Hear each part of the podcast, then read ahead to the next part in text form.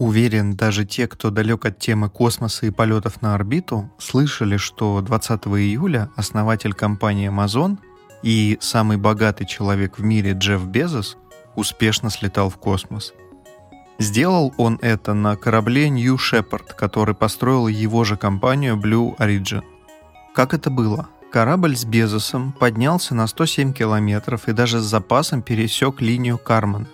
За ней условно заканчивается атмосфера Земли, так что Безоса можно официально считать первым миллиардером, который слетал в общепризнанный космос. А вот Ричард Брэнсон, например, до 100 километров так и не долетел. Ракета успешно приземлилась обратно, а за ней через минуту и капсула с Безосом.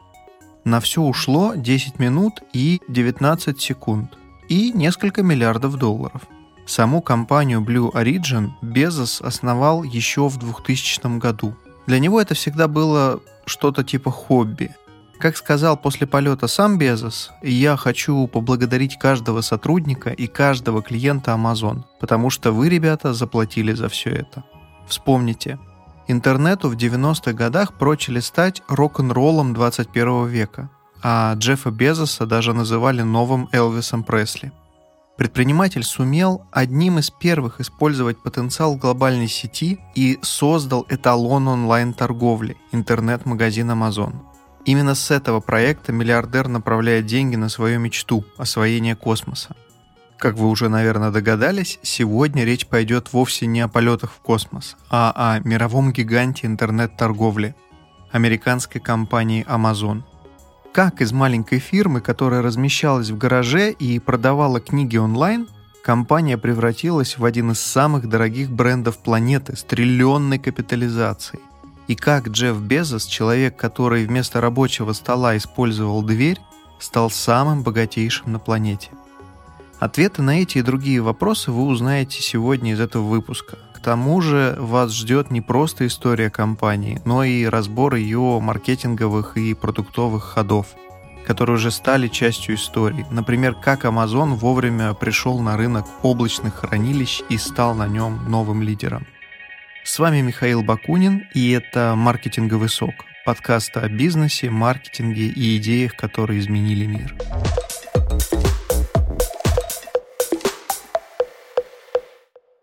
Начнем с истоков, и для этого вернемся назад во времени в 1994 год. Именно с него начинается история технологической империи под названием Amazon.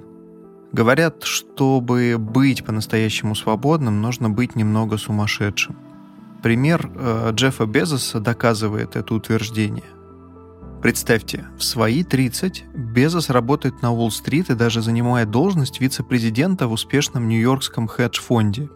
Его жена стройная высокая брюнетка, у него есть свой дом, несколько сотен тысяч долларов на счету. Его ценит начальство и пытаются переманить к себе конкуренты. Согласитесь, по-своему жизнь удалась, о чем еще мечтать? Но Джеффу Безосу этого кажется мало – на службе он отвечает за интернет-бизнес, новое направление в начале 90-х, которое только-только начало развиваться в США. Он видит компании, которые возникают из ниоткуда и набирают десятки тысяч клиентов как по щелчку пальца. Джефф обсуждает этот феномен со своим боссом, и оба они приходят к мнению, что однажды появится интернет-магазин, продающий абсолютно все и доставляющий любой товар прямо к тебе домой – будущий миллиардер чутко улавливал и анализировал веяния эпохи. В 1994 году рост глобальной сети достигал больше 2000% в год. Чем больше Безос думает об этом, тем сильнее ему нравится эта идея. Так, в один прекрасный день Джефф Безос оставляет свою работу в Нью-Йорке и переезжает на другой конец страны, в Сиэтл, чтобы основать собственную компанию – книжный интернет-магазин Amazon – Интересно, что Безос с детства был любопытным и с радостью шел на эксперименты, пробуя что-то новое. Еще мальчишкой он разбирал на детали все устройства из отцовского гаража и создавал собственные. Например, солнечную микроволновку из фольги и зонтика. Почему Безос начал именно с книг? У Джеффа изначально была идея создать магазин, в котором можно купить любой товар – Но на пути к ее реализации стояли вполне обычные препятствия. Ограниченный бюджет, слабое понимание рынка и отсутствие внешних инвестиций. Чтобы не обанкротиться в первую же неделю, Безос решает начать с чего-то простого. Он выделил несколько категорий товаров, которые, по его мнению, могли бы хорошо продаваться через интернет.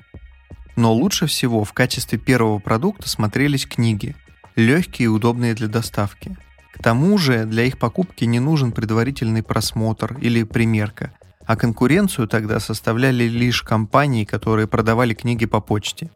Их ассортимент был сильно ограничен, поэтому они во многом уступали интернет-магазину по удобству заказа и выбора. Так, Безос принимает решение начать именно с книг. Он открывает офис в Сиэтле прямо в гараже арендованного дома. Сначала Безос называет компанию Кадабра, но позже меняет на Amazon в честь самой большой в мире реки. Свой первый рабочий стол Безос делает сам из недорогой деревянной двери. Именно тогда в компании закрепился принцип, который существует и по сей день – жесткая экономия. Представьте, в офисах Amazon сегодня нет цветных принтеров, дорогой мебели или каких-то других предметов роскоши – Столы в компании, кстати, до сих пор делаются из дверей или дешевых материалов из магазина Home Depot. Такой подход сам Безос объясняет стремлением направить большую часть средств на улучшение качества услуг. Безосу понадобился год, чтобы система прошла тестирование, и вот в 95-м Amazon начинает получать первые заказы. Как раз вовремя. В интернет уже хлынули толпы, а конкуренты еще не успели создать полноценные коммерческие сайты – то, что Amazon начал работу в момент, когда число пользователей интернета росло в геометрической прогрессии и достигло 16 миллионов человек, было даже важнее передовых технологий и практичного дизайна.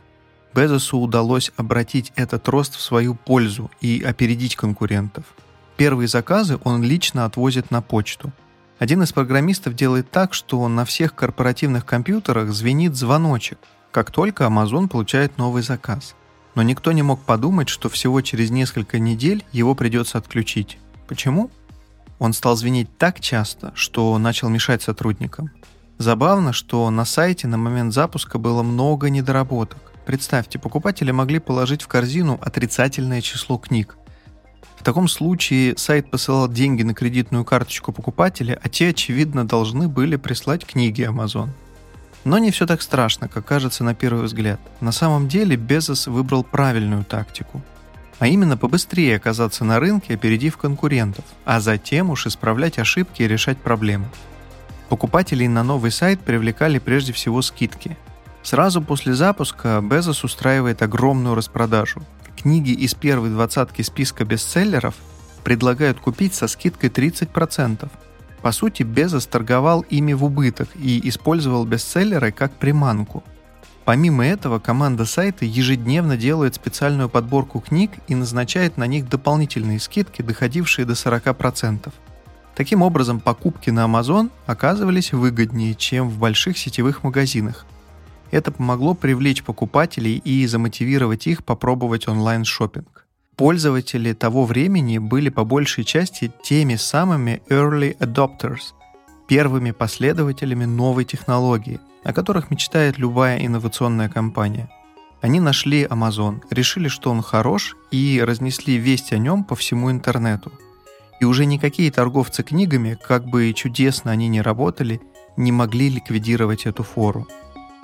Что получилось в результате? Уже в первый месяц после запуска Amazon продавала книги во всех американских штатах и еще 45 странах. На тот момент в компании работали чуть больше 10 человек, а условия труда были далеки от идеала. Например, серверам Amazon требовалось для работы так много электроэнергии, что Безос и его жена не могли пользоваться дома даже феном и пылесосом, потому что от нагрузки мгновенно выбивало пробки – Спустя некоторое время Безос наконец вывозит компанию из своего гаража и снимает офис в промзоне, в одном здании с пунктом обмена шприцов и ломбардом с вечно закрытыми ставнями. В его распоряжении оказывается 100 квадратных метров офисного пространства и еще 40 в подвале, где он устраивает склад.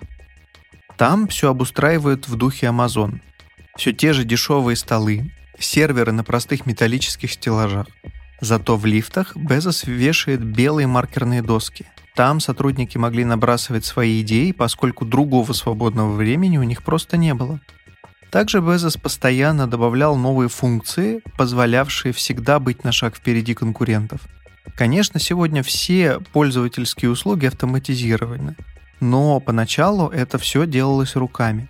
Вспомните, когда вы заходите на сайт интернет-магазина, где у вас есть личный кабинет, вам обычно с первой же страницы предлагают список товаров, собранный специально для вас.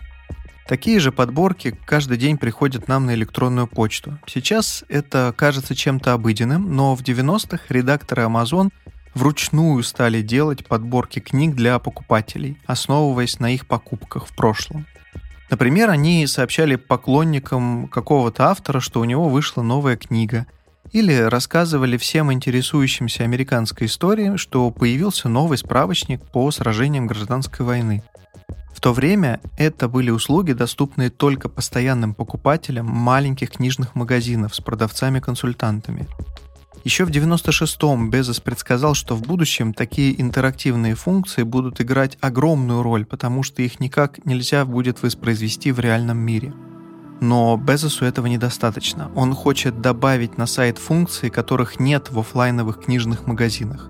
Безос подумал, что книголюбам нравится обсуждать книжные новинки, а интернет – прекрасная среда для двухстороннего общения. Так он решает передать покупателям часть редакторской работы, а точнее возможность публиковать собственные рецензии, давать книгам оценку и отвечать на вопросы других пользователей. Так Amazon с самого начала стал не просто магазином, а прообразом социальной сети для книголюбов. Команда Безоса к этому и стремилась. Но было еще кое-что куда более глобальное. Еще в начале своего пути Джефф Безос ставит себе два ориентира. Если к 2000 году его компания будет продавать товаров на 74 миллиона долларов в год, то это будет нормальный рабочий результат. Но если к этому времени продажи будут на 144 миллиона, то это уже будет полноценный успех. Какие результаты ждали Безоса на самом деле? Такие, что в 2000 году продажи Amazon превысили полтора миллиарда долларов. Компания становится одним из самых крупных игроков в онлайн-бизнесе. А совсем скоро показывается и первая прибыль – 5 миллионов долларов в последнем квартале 2001 года. Amazon выбирает интересный по тем временам бизнес-план. Всю свою прибыль компания вкладывает в развитие. Кстати, эту концепцию потом будут использовать Google, а за ним и Facebook – но в 90-е годы такой подход был в новинку, и инвесторы очень переживали, что компания не приносит денег целых 5 лет. Скоро стало ясно, что стратегия себя полностью оправдала. Уже через три года после основания компания вышла на IPO. Цена размещения составляла 18 долларов за акцию – Представьте, если бы тогда вы вложили в акции Amazon всего 100 долларов и получили бы 5 акций, то сегодня ваш пакет стоил бы почти 200 тысяч долларов. Но тогда, в 1997 году, количество интернет-стартапов исчислялось сотнями, и Amazon был просто еще одной компанией из множества похожих, и предсказать его будущее никто из аналитиков, естественно, не мог. Что компания делает с деньгами, полученными от IPO? обновляет и улучшает сайт и алгоритмы, нанимает новых сотрудников, но главное расширяет ассортимент продаваемых товаров. Ведь Безос понимает, что из-за удобства люди готовы покупать в интернете все, что угодно. Так Amazon встал на путь от книжного магазина до самой большой торговой площадки в мире со множеством товаров. От одежды и продуктов до бытовой химии и гаджетов. Объем продаж начинает расти как на дрожжах – как и популярность компании и самого Безоса. В декабре 1999-го журнал Time также объявляет его человеком года. Для Безоса это настоящий момент торжества, ведь его мечта о завоевании мира сбывается у него на глазах.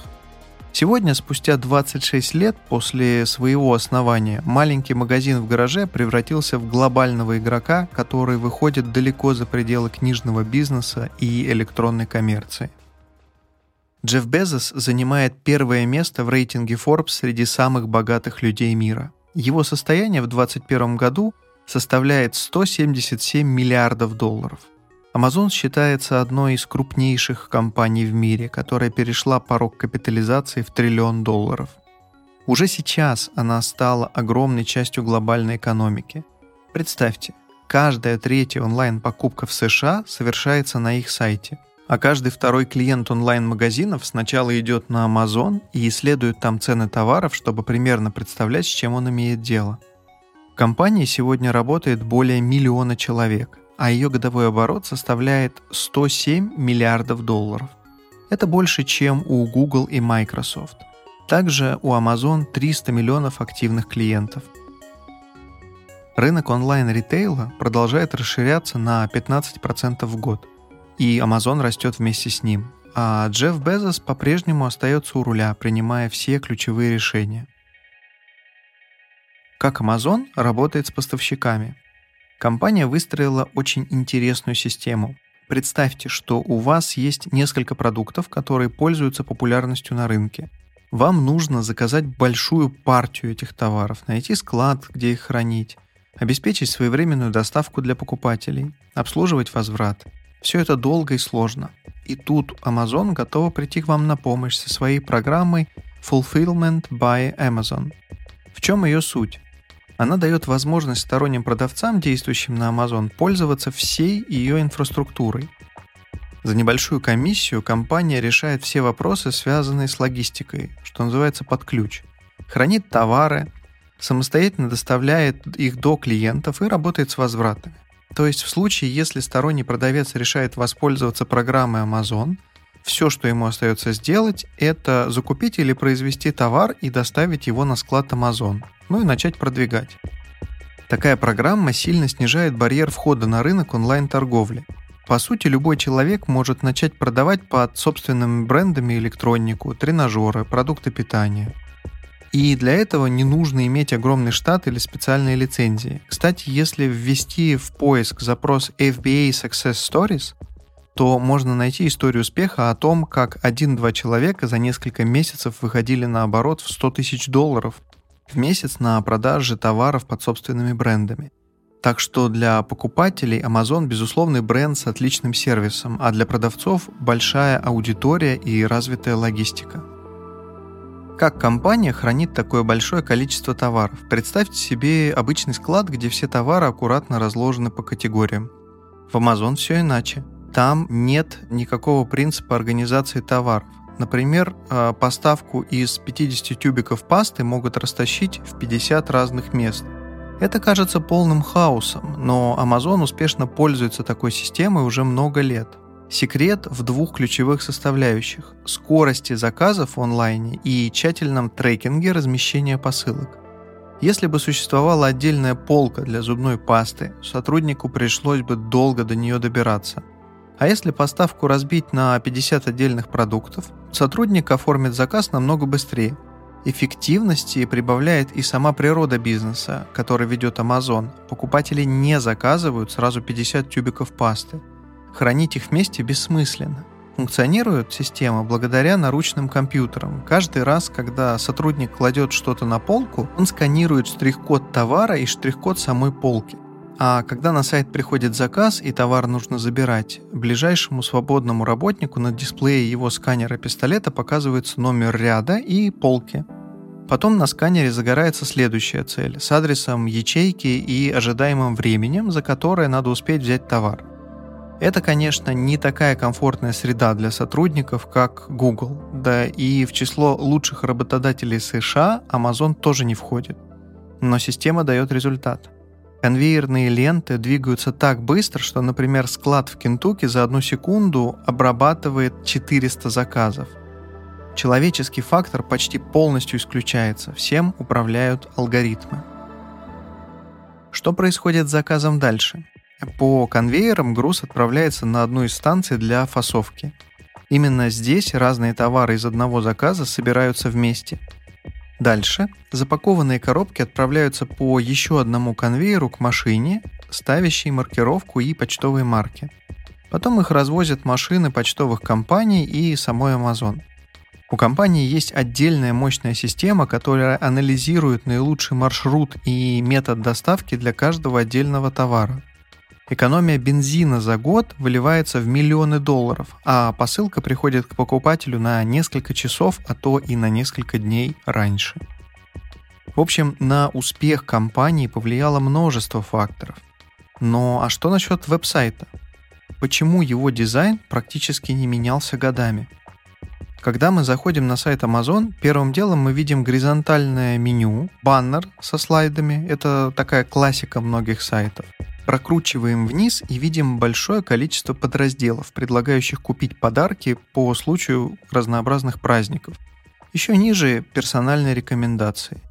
Выглядит очень шумно и переполнено. Сравните это с сегодняшней тенденцией к минимализму в дизайне.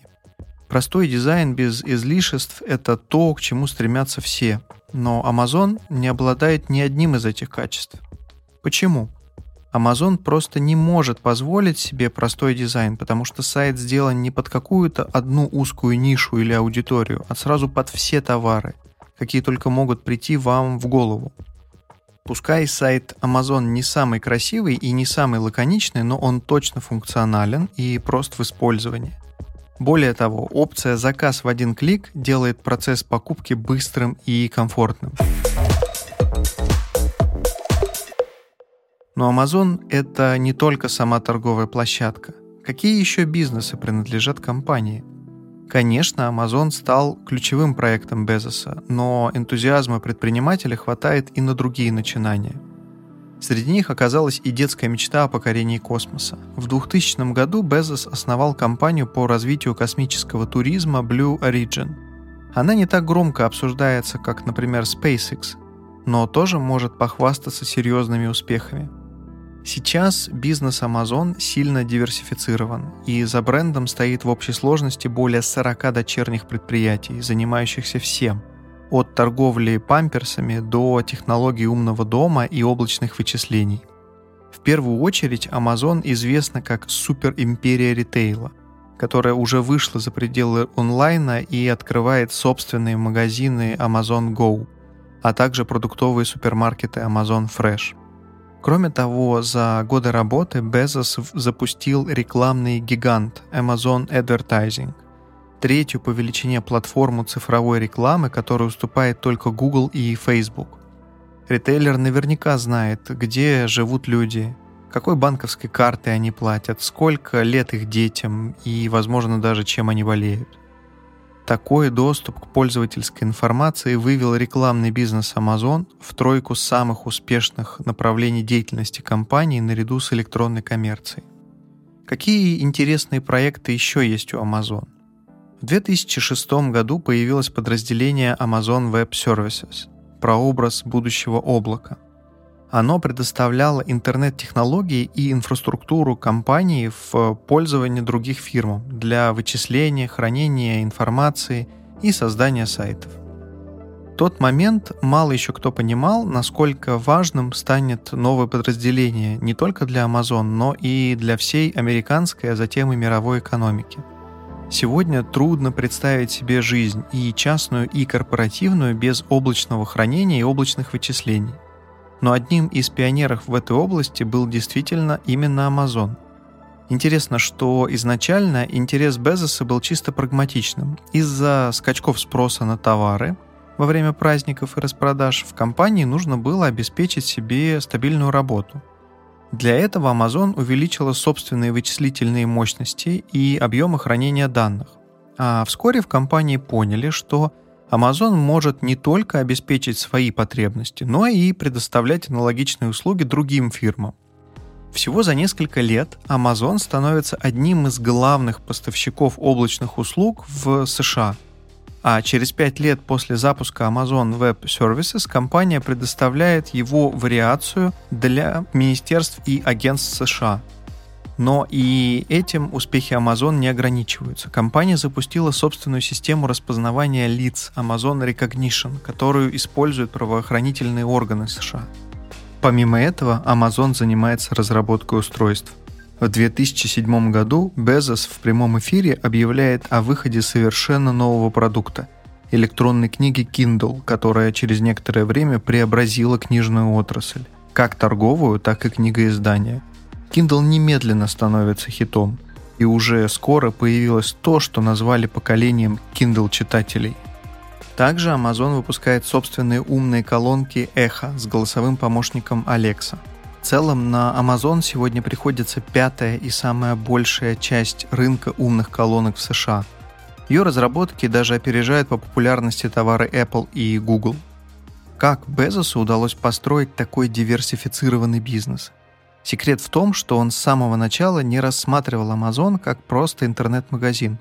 Он хотел завоевать мир и создать собственную экосистему, в которой сервисы и продукты разных подразделений дополняли бы друг друга. Стратегия миллиардера полностью оправдала себя. В течение 27 лет работы он открывал все новые бизнесы, пока наконец они не замкнулись в систему. Какие планы у компании дальше? В феврале Джефф Безос объявил о своем решении покинуть пост президента и SEO компании. В течение 26 лет основатель Amazon вел компанию от одной победы к другой. Он спас ее от банкротства во время краха доткомов в нулевых и привел ее в высшую лигу компаний с капитализацией выше триллиона долларов, где кроме Amazon сейчас есть только два игрока – Microsoft и Apple – Сейчас у Безоса есть много активов, которые не дадут ему заскучать. Он владеет одной из самых влиятельных в Америке газет и Вашингтон Пост, несколькими филантропическими фондами и, конечно, космической компанией Blue Origin. Его преемником станет Энди Джасси, возглавляющий одно из важнейших подразделений – Amazon Web Services, который отвечает за всю как раз облачную инфраструктуру и услуги продаваемой компании – Amazon сразу же заявила, что хочет расширить свои технологические отделы таких сегментов, как Alexa, Amazon Web Services, Amazon Robotics и Amazon Pharmacy. Новые сотрудники в том числе будут заниматься разработкой технологий и программного обеспечения. Джефф Безос уходит, но значит ли это, что вместе с ним заканчивается и эпоха Amazon? Джасси полностью усвоил философию Безоса и его кредо – все время думать о клиентах, строить долгосрочные планы и постоянно предлагать изменения.